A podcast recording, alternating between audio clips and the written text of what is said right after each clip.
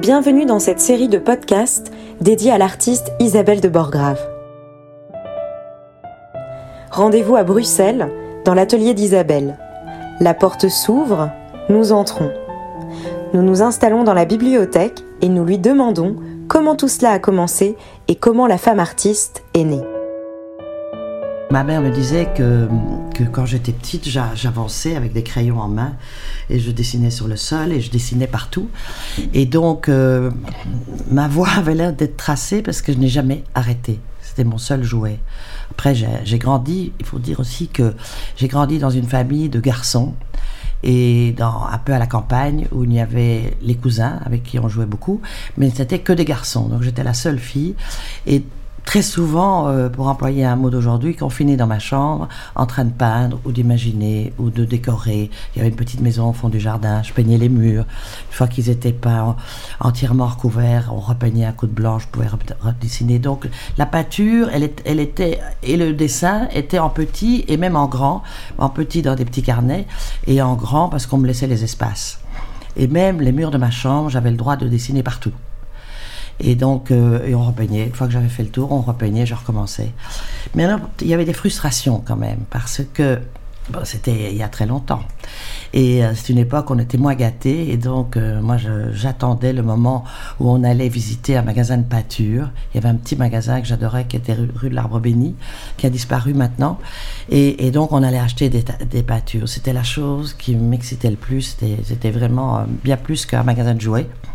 Et là, on rentrait dans le magasin de peinture et je prenais le jaune, et puis le rouge, et puis un tube comme ça, et puis du vert, et puis encore ça, et puis un carnet comme ça, et puis un autre papier plus fin, et puis les pinceaux, le petit, un grand, un peu une boîte de crayon de couleur.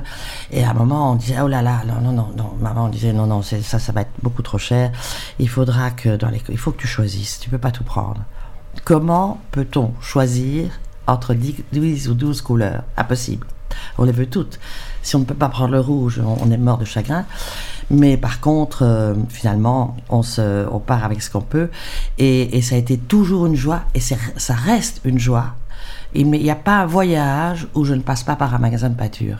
Parce qu'il y a toujours quelque chose à découvrir. Et, rien qu'étant au milieu du matériel, déjà, on a envie d'être sorti du magasin, de commencer à essayer la nouvelle aquarelle, le nouveau papier, etc. Et donc ça, ça a été euh, ma, prime jeunesse. Et puis j'étais à l'école comme tout le monde, mais euh, je n'aimais pas trop l'école parce qu'il fallait écouter, que j'avais pas beaucoup de patience et que je ne pensais qu'à dessiner. Donc je n'avais pas des résultats tellement brillants.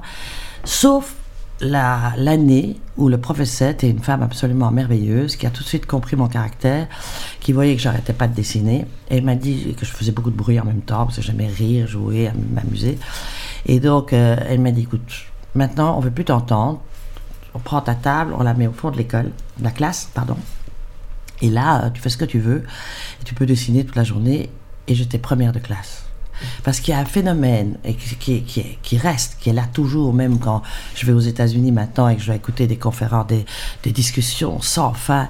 Je ne peux pas dessiner devant tout le monde parce que ça ne se fait pas, mais, je, suis, je me sens mal, quoi. Il faut que je fasse quelque chose. Et, donc, c'est vraiment né comme ça. Père était un chasseur, un bon vivant. Euh, il n'a jamais vu la différence euh, entre deux couleurs, et en tout cas, rien, il n'y avait rien. Mais ma mère était très artiste, elle ne faisait rien, mais elle était une femme très raffinée. Elle adorait la peinture, elle m'a d'ailleurs emmenée dans beaucoup de musées. Elle était folle de musique, donc j'allais beaucoup au concert avec elle. La musique, la peinture, ça va quand même très très bien ensemble. Et, euh, et elle a été surtout merveilleuse parce qu'elle a regardez. Je crois qu'un enfant qui fait quelque chose, si on ne regarde pas ce qu'il fait, il ne le fait plus. Et donc, euh, moi, le, soir, avant de dormir, j'avais l'habitude de mettre un dessin sous son oreiller. Mais toute ma jeunesse. Hein. S'il n'y avait pas, et on l'a retrouvée dans une boîte, euh, quand elle est morte, elle avait gardé tous ces petits dessins, tout petits comme ça, de, de la jeunesse. Et, donc euh, là, je me retrouve à 14 ans et, je n'ai plus du tout envie d'aller à l'école. Et je, je, dis, mais je voudrais plus, je veux, je veux, ah, je veux aller dans une école d'art. Mais on est dans les années 60. Début des années, oui, des années 60. Et donc, il n'y avait pas toutes ces écoles comme maintenant on trouve pour chaque enfant exactement ce qui lui convient. Et on vous met plutôt qu'en en sculpture, plutôt qu'en peinture, etc. Et on, fait tout, enfin, on s'occupe extraordinairement des enfants d'aujourd'hui. Là, c'était ou l'école, ou apprendre. Euh, oui, on m'avait dit, écoute, tu nous fais, tu peux faire ça, mais tu dois faire une seule chose, c'est tu dois apprendre, faire des études de secrétariat. Comme ça, au moins, tu un bagage. Alors, le secrétariat, la machine, ça, c'est vraiment pas pour moi. Donc, je suis partie. L'académie, j'étais trop jeune. la, la camp, j'avais pas le droit, j'avais 14 ans. Donc, il y avait une école qui s'est ouverte qui était associée à, à l'Académie de Bruxelles et qui s'appelait Centre des Arts Décoratifs, qui existe toujours, mais qui est devenue une école beaucoup plus sérieuse. Et donc, euh, c'était tout près, c'était place du Châtelain, dans un garage. C'était très, très sympathique et c'était de 8 h du matin à 8 h du soir. Et ça passait comme ça parce que, parce que, je, parce que je pouvais dessiner toute la journée. Et c'était comme un service militaire de, du dessin parce qu'on n'avait pas le droit d'employer de la couleur. Donc c'était du fusain et des papiers. Donc c'était toute la journée ou du modèle vivant ou des plâtres. C'était au fond très rébarbatif, mais pas parce que c'était... Il y avait ces, cette chose que l'on ne fait plus tellement maintenant, je crois, c'est, vraiment le dessin, le fusain, pas essayer de faire quelque chose pour ça, mais comprendre, comprendre la lumière, comprendre les proportions, euh, comprendre tout ça. Euh, pas, va dessiner des plates pendant trois ans, mais après vous allez dans la campagne et l'arbre il est un arbre. C'est, un sport de service militaire. Alors je suis sortie de là à 17 ans et ben, je savais dessiner un plâtre et, un modèle vivant, mais je ne savais rien faire d'autre. Enfin, je n'avais jamais même essayé, et oui, je peignais comme ça, des petites choses, voilà. Et, donc, il fallait que je me débrouille. Il fallait, mes parents ne m'aidaient pas, donc euh, j'ai pris très vite un petit atelier au Sablon, qui était un petit grenier qu'on voit là, et dans lequel je me suis installée et j'ai fait, parce qu'il n'y avait pas les réseaux sociaux, il n'y avait pas tout ça, donc j'ai fait un petit catalogue à la plume où j'ai dessiné tout ce que je dessinais bien. Il y avait une paire de baskets, une boîte de, de Dreft, euh, une petite fille assise sur une chaise, un paysage, enfin comme ça. Et j'ai j'ai mettre ça dans toutes les boîtes aux lettres. Avec mon numéro de téléphone, je me suis assise, j'ai attendu, le téléphone a sonné. Et on m'a demandé de dessiner une carte de Noël, une annonce de baptême. Euh, ça se faisait beaucoup à l'époque. Hein. Et puis euh, le journal le soir m'a proposé de dessiner une, une, page par semaine qui était euh, comment arranger l'endroit le plus petit, comment ranger ses parapluies euh, ou accrocher ses casseroles, enfin vraiment comme ça. Et je dessinais tout très précisément à la plume comme ça. Et ça m'a voilà, ça m'a permis de payer petit à petit mon atelier et d'avancer. La peinture, c'est exactement ça. Hein. Il y a la timidité de la page blanche et du, pinceau. Et quand on se fait violence et qu'on a et qu'on on arrive, qu'on arrive à quelque chose, c'est que c'est qui s'est passé. Et c'est ce moment-là qu'on espère toujours. Mais on l'espère toute sa vie. Hein. Moi, j'ai un atelier ici complètement ouvert, des personnes qui travaillent, la porte est ouverte, tout le monde vient. Oh, il y a des gens qui viennent faire des stages. Et je suis très, très ouverte parce que justement, personne ne m'a ouvert la porte. Et ça, j'ai trouvé que c'était très difficile. J'avais envie d'entrer dans un atelier, mais les gens étaient toujours calfeutrés, serrés, avares de donner un conseil. Il faut il faut vraiment essayer beaucoup de choses pour comprendre comment déjà coller un papier sur une toile, comment employer une couleur sur l'autre, comment ceci. Tout ça, je l'ai appris en le faisant. Et alors est arrivé, euh, c'est bon, ben, 18 ans, 19 ans, euh, euh, on était à l'époque, il y avait, il y avait trois balles par semaine. Mais quand on dit des balles, c'était des balles. Donc on a recevait des beaux cartons. On était invité le jeudi, le vendredi et le samedi et euh, dans tous les endroits de la Belgique, à Paris, un peu partout. Et, moi, comme j'étais très, très euh, ouverte, timide, mais quand même euh, assez prête à, faire la fête, j'étais fort invitée, mais j'avais pas de robe.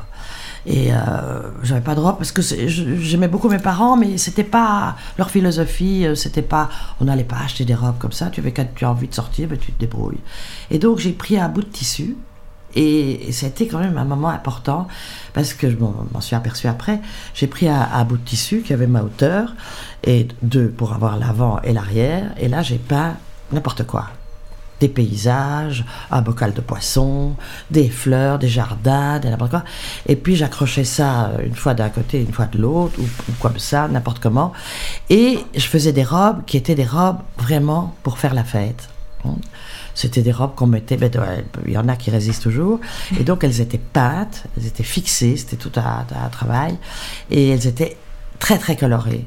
Et alors, euh, mes amis, des gens euh, ont vu et sont venus et, et, m'ont acheté une robe et puis un foulard, beaucoup de foulards. J'ai pas des milliers de foulards. Finalement, les, les, les, hommes venaient, les garçons venaient pour acheter des foulards pour leurs amis.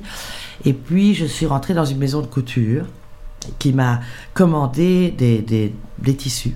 C'est-à-dire qu'eux coupaient la robe et ils m'envoyaient les tissus à plat et je les peignais. C'était effrayant parce que s'il y avait la moindre tâche, c'était refusé. Et je peignais jusqu'à 1h du matin. C'était un travail de fou. Et, voilà, mais c'était, une rente, c'était, c'était une façon de, de travailler, quoi. Et, euh, et puis, j'ai adoré ça.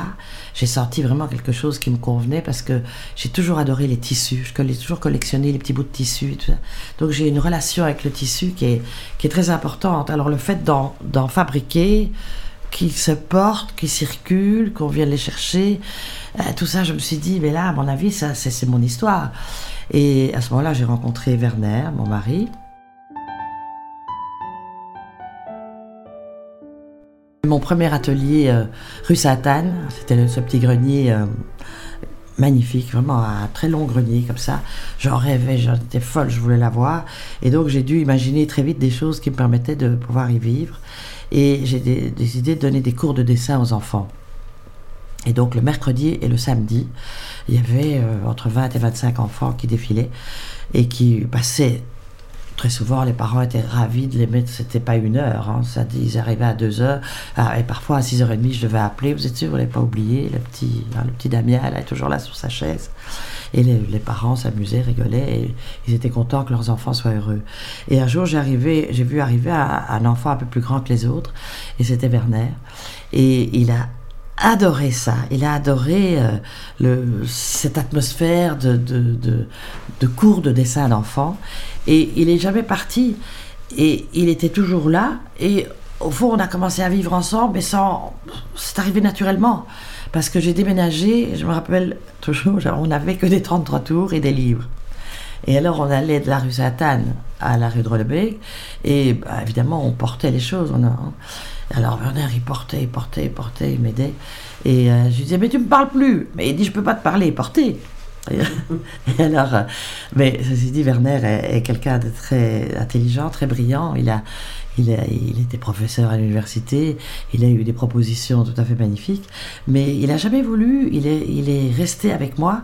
Et, je crois que c'est vraiment l'homme de l'ombre et qui a, qui, qui m'a beaucoup aidé parce qu'il m'a protégé. Et protéger, ça veut dire beaucoup pour un artiste.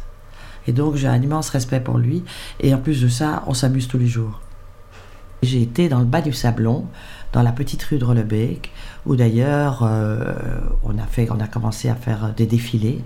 Alors c'était dans le grenier, on faisait des défilés, tous les gens étaient assis par terre, puis j'étais, je sais pas, on était 50, 80. Et puis j'en ai fait dans la rue, et puis j'en ai fait dans le petit magasin. Enfin, j'en ai fait un peu partout, des défilés de, vraiment en peignant sur du cuir, en faisant des ceintures, en, faisant des chapeaux, en faisant des sacs, des besaces, des, des tenues un peu plus cool qu'on pouvait mettre euh, à la plage et tout ça. Et les gens adoraient parce que ça ne se trouvait nulle part. Et que c'était pas comme maintenant où on trouve des robes très amusantes un peu partout. Et alors, tout ça, ça a grandi, grandi, grandi. Et, euh, et j'ai voulu faire un, défilé plus important. Et il y avait un café au Sablon qui s'appelait le Café du Jeu de Balle et qui était racheté par les Nils, hein, qui ont le Canterbury et d'autres euh, d'autres restaurants. Et donc à l'étage, il y avait une salle était.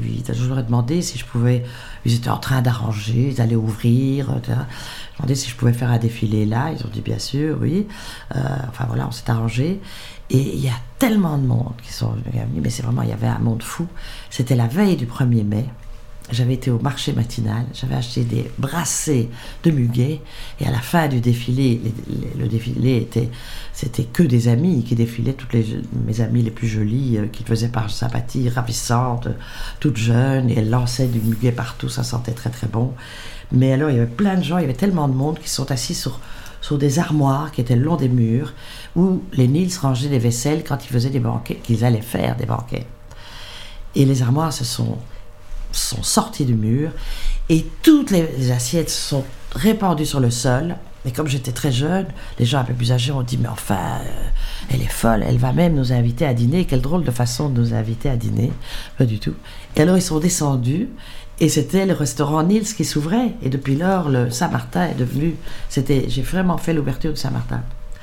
Mais alors, bon, pour les revenir à, à ces robes, euh, je me suis aperçu, j'avais des couturières, j'en avais une, deux, trois, jusqu'à huit, et je me suis vite aperçu que ça allait devenir un enfer parce que je, je m'éloignais du côté artistique. Le problème, c'est à la fois gagner sa vie et en même temps faire des choses qu'on aime, qu'elles soient vendables mais qu'elles vous fassent plaisir. Euh, que, vous ne fassiez pas des choses que parce que c'était intéressant, sinon vous perdez votre âme d'artiste. Et puis finalement, je venais le domestique de ces dames qui avaient des caprices l'une après l'autre, une voulait plus court, l'autre plus jaune, l'autre plus court. Enfin, c'était c'était non-stop et c'était euh, c'était devenu très très embêtant. Alors petit à petit, sans rien dire, avec les tissus, parce que je ne réussissais pas tout. Donc quand je ratais une robe, ben, je gardais le tissu, il y avait une tache, et avec ça j'ai fait des des, les rideaux pour la cabine d'essayage. Et puis j'ai fait des coussins mettre la chaise. Et puis j'avais fait un arbre. Ça c'était de culture en, fer, je sais pas quoi. Et, toutes les feuilles étaient des coussins faits dans des tissus ratés. Mais c'était ravissant à la fin parce que c'était plein de vie et plein d'imagination en tout cas. Et les tâches n'avaient plus aucune importance. Et petit à petit, c'est devenu, euh, je suis passé de, du, des vêtements à, à l'intérieur, aux maisons. Il faut dire que j'adore les maisons aussi. Enfin, j'aime beaucoup de choses. Ce qui complique la vie. Alors, toujours en peignant. Il y avait, il y avait le tissu, il y avait les robes qui étaient un peu abandonnées. On rentrait dans le monde de la maison qui était passionnant. Alors, je faisais des tables avec des cordes sous verre, et puis je faisais des, je peignais les mêmes tissus pour des, des rideaux, pour des canapés, pour des, et les mêmes personnes sont venues n'ont pas du tout été étonnées qu'il n'y avait plus de robes. Elles se sont jetées sur les tissus. Donc je me suis dit, finalement, c'est le tissu. Je ne suis pas, hein, je n'ai pas coupé des robes, je ne suis pas Balenciaga, mais dans la couleur, il y a quelque chose. Alors on a commencé à faire des tissus toujours à la main, mais pour un canapé, il faut 15 mètres. Mais faire 15 mètres avec des raccords, tout ça est très compliqué. Donc on est passé à des cadres, et puis on est passé par des choses plus compliquées, puis on est allé dans des usines, dans les Flandres, et puis on a commencé à faire imprimer. Alors pour imprimer, il, fallait le même dessin en positif et négatif. Et puis ah, il fallait les rouges, et puis il fallait les bleus, et puis il fallait les verts. Et alors il fallait commander 3000 mètres. Puis le rouge et le bleu se vendaient, mais pas le vert. Alors les rouleaux de verre restaient. Enfin, ça redevenait un autre. Euh, c'était de nouveau vraiment très embêtant. Et alors, je suis partie aux États-Unis pour montrer mes, tissus. Et je suis rentrée dans des, énormes compagnies de draps, tout ça par des, comme ça, des relations. J'étais très amie de Manuel Canovas, je connaissais les Pierre Frey, je connaissais un peu le monde du tissu en, France. Et donc ça m'a ouvert quelques portes aux États-Unis. Et j'ai travaillé pour beaucoup de, de gens aux États-Unis à vendre mes dessins qui servaient à faire des draps ou des couvertures, ou des couvre-lits, ou des rideaux, ou des choses comme ça. Mais c'était toujours pour vivre. Et la peinture était toujours là, toujours présente. Mais on me prenait. Euh, c'était le problème, c'est que j'arrivais pas à être définie. Et les gens, enfin les gens, en tout cas les gens des galeries, les gens de l'art, ils ont besoin de, de pouvoir vous définir, de savoir est-ce qu'elle est complètement artiste, est-ce qu'elle pleure la nuit, est-ce qu'elle peint la nuit, est-ce qu'elle fait. C'était pas du tout moi. Moi, je suis, une bombe de joie et de, vie. Et donc, je faisais les tissus, et puis je peignais le soir, et puis le matin, puis de voir. Je faisais mille choses, mais je n'étais pas. on ne pouvait pas me cataloguer. Et c'est resté comme ça très longtemps. Et donc, on a essayé, après, de, de, oui, de, me ranger, si je peux dire. Mais en allant aux États-Unis, Euh, ben D'abord, c'était la découverte de, New York, c'était fantastique. On, passait, on allait assez souvent, on passait euh, huit jours. Et moi, je suis un rat de musée, donc je les faisais tous, les galeries, les musées. J'étais dans un état. Je pouvais dessiner dans l'avion en rentrant tellement j'étais excitée. Il faut dire que c'est très. Ah, c'est très. Euh, c'est comme du champagne d'être à New York. Et alors, en même temps, bon, j'étais au, au Metropolitan et j'ai rencontré, revu une amie canadienne que je pas vu depuis assez longtemps. Et on, se donnait rendez-vous au, Metropolitan. Et il y avait une, exposition splendide sur le 18e. Donc c'était des robes, euh, des robes 18e dans des tissus absolument magnifiques, des robes d'époque. Hein. Les chaussures, les détails, les chapeaux, les accessoires, avec une présentation inouïe. Et, et, en même temps, il y avait une rétrospective d'Yves Saint Laurent. Donc il y avait le passé et, le, présent, mais dans, les deux dans une force inouïe. Moi, ça m'a bouleversé. Et, et surtout, une, petite robe 18e jaune dans une espèce de. dans un tissu à coton indien. Parce qu'en France, au 18e, il y a eu la grande mode des indiennes. Donc, euh, on ramenait des, tissus d'Inde et on refaisait à la française des robes qui étaient plus légères que des robes en brocart, et choses comme ça. Et puis à un moment, euh, la, France a interdit l'importation de ces robes pour ne pas embêter le, les, gens, les, gens qui, créaient en France. Mais alors, je me rappelle, j'étais avec elle et on, se baladait et je suis sortie de là et j'ai eu un flash. J'avais d'abord envie de voler cette petite robe jaune. Elle était pas très grande, c'était pour une adulte, mais les gens étaient plus petits. Et donc, euh, je suis sortie, j'étais sur les marches, je me suis retournée, j'ai dit Rita, j'ai une idée, on va faire une robe en papier. Pourquoi j'ai dit cette phrase Je ne sais pas. Mais parce que ça me paraissait euh, comme un raccourci entre ma vie d'avant de peindre sur de la soie, ce que j'aurais plus jamais fait parce que c'est presque désuet, et cet amour toujours de la mode, mais c'est la mode dans l'histoire et la, et, la, et la passion de, la couleur et de la peinture. Donc quand on mettait tout ça, ça c'est arrivé naturellement dans une robe en papier. Alors Rita était très gentille, elle me dit je comprends pas du tout ce que tu veux, mais moi j'adore Bruxelles, j'ai des amis, j'aimerais bien venir. Je dis je t'envoie un billet de train, d'avion et, euh, et tu viens passer. On avait une grande maison, tu viens passer euh, une semaine, quinze jours, un mois comme tu veux et on va faire une, une robe, une. Alors on s'est tellement excité qu'on en a fait 7 euh, ou 8. Et puis elle est repartie, puis elle est revenue, on en a fait encore euh, quelques-unes. Et finalement, on était, euh, on s'est retrouvé avec 18 robes, et avec 18 robes, et on habitait derrière ici une maison rue Gachard qui était une maison, ben là aussi c'était, je reviens un peu en arrière, l'amour des maisons, l'envie de décorer, l'envie de peindre des tissus fous pour des fenêtres immenses. Donc j'avais une espèce de, d'hôtel particulier, mais entièrement fait par moi. Les lustres, oh, tout était fait, tout était fait comme ça, mais c'était quand même euh, une maison assez extraordinaire. Et il y avait un salon à l'étage où on n'allait pas, et là on mettait les robes. Et un jour, les Américains pour qui je travaillais dans le stationery, c'est donc tout ce qui se fait en papier, euh, ils sont venus pour rechercher du dessin, comme ils viennent encore chaque année, deux fois par an. Et euh, ils sont très gourmands, ils voulaient aller au restaurant, à chaque fois ils voulaient connaître un nouveau restaurant. Et je dis, ce soir, je vous emmène à un cocktail. Ah, très bien. Et donc, c'est arrivé, j'ai fait monter à l'étage, j'avais une bouteille de champagne, les bougies contre le mur, le feu de bois, et toutes les robes. Et ils étaient fous. Et moi, je faisais ça pour rien, ni pour personne je faisais ces robes comme une espèce de comme, comme, mais tout, oui, là aussi, il y a quelque chose qui est intéressant, c'est que comme j'ai quitté l'école à 14 ans, j'ai un désordre chronologique dans l'histoire qui est abyssal. Mais à travers les robes, et à travers le tissu, à travers tout ça, j'ai remis de l'ordre. Et je suis assez passionnée et d'histoire, et de, de oui, d'histoire et de la mode. Et donc j'ai pu raconter euh, quelque chose qui, qui, faisait partie de moi, mais sans, sans devoir obéir à une cliente qui voulait une robe pour aller au mariage de madame je sais pas qui. Donc c'était, la liberté. Parce que la liberté, pour un artiste, je pense que c'est le plus grand cadeau. Et dans, dans, ma vie, dans toute ma vie que j'ai toujours adorée, euh, j'étais à la recherche de la liberté aussi, parce que la liberté, c'est pas de dire euh, je fais ce que je veux quand je veux, c'est d'abord de, gérer sa propre vie, euh, ses enfants, sa vie de famille. Moi, j'avais beaucoup à gérer autour de moi, et, et donc il fallait que je fasse des choses qui soient sérieuses aussi.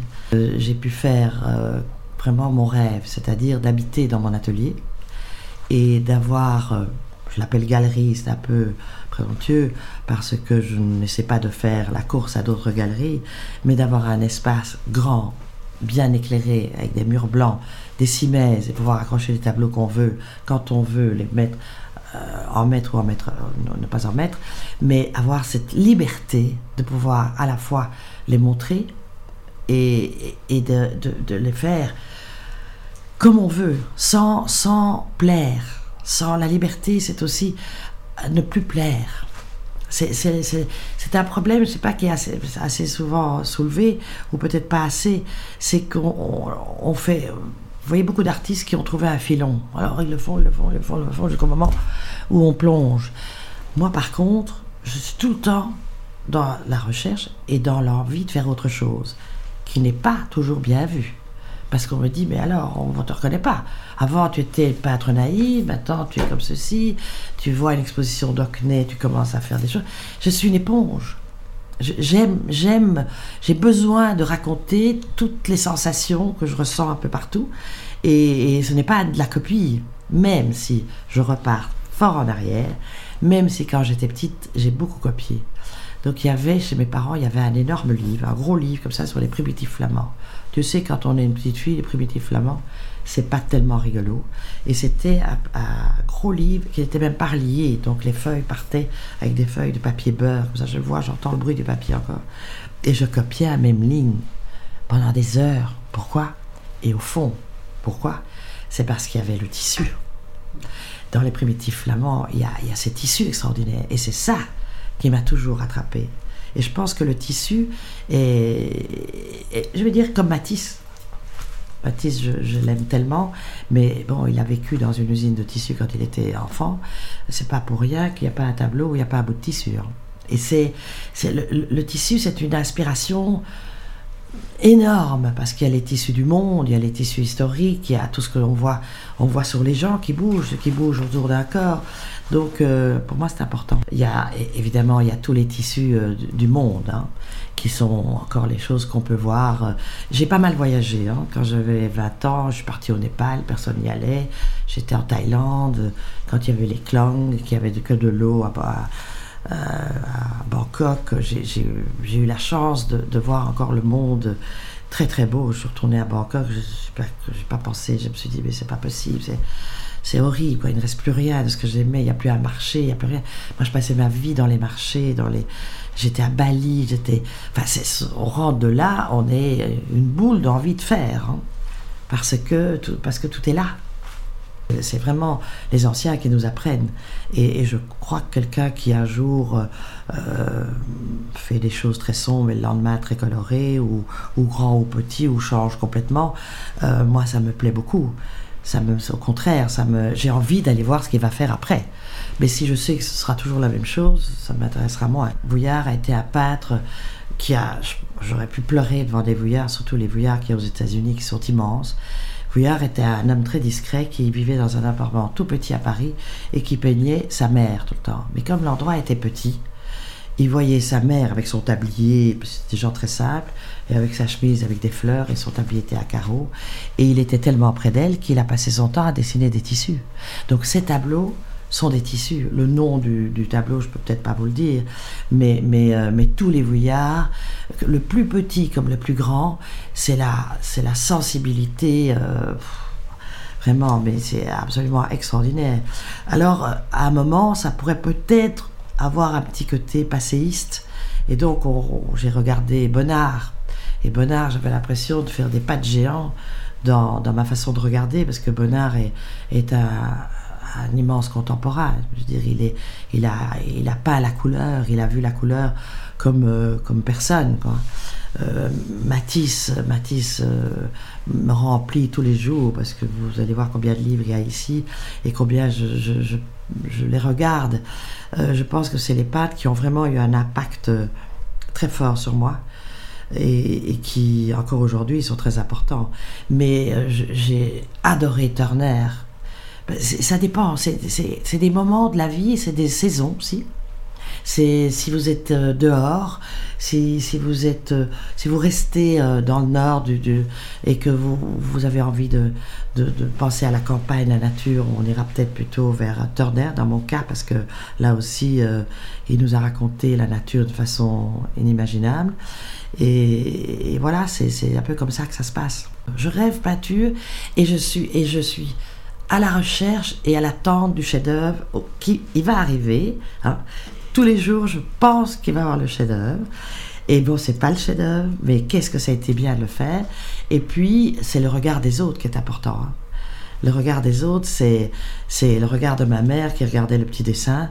Et, c'est vrai que c'est pas rare quand les gens viennent ici, même s'ils viennent par un peu autre chose, tout à coup, euh, ils regardent. Et la façon dont ils regardent ou ce qu'ils me disent, ce qu'ils me disent parfois, me conduit. Je pense que sans les autres, on n'avancerait pas comme ça. Je ne regrette rien. Peut-être que j'aurais aimé, j'aurais aimé, si je pouvais choisir maintenant, j'aurais aimé euh, aller en Angleterre faire une école d'art bizarrement. J'aurais aimé ça. Parce que je crois que ce qui m'a manqué et qui a mis le désordre dans ma vie, c'est qu'il n'y avait. Je suis complètement un électron libre. Hein. Mais quand vous voyez les. Après, je me serais échappée de cette école. Mais il y a des écoles. Euh, extraordinaires euh, aux États-Unis et en Angleterre où, j'aurais adoré euh, pour apprendre, apprendre des techniques, apprendre. J'aurais pris des raccourcis. Et ça m'a mis beaucoup de temps de remettre de, remettre de l'ordre, de l'ordre chronologique et historique dans ma vie, je dirais. Et, maintenant, ben, maintenant c'est normal que je sois, me sois échappé de tout ça et qu'au fond, le, regard des autres est, très important, mais, mais si ce n'est pas accepté, ça ne me dérange pas du tout. C'est la fin de cet épisode. Il a été produit par Makers Media et Sophie Carré-Pillard pour Isabelle de Borgrave.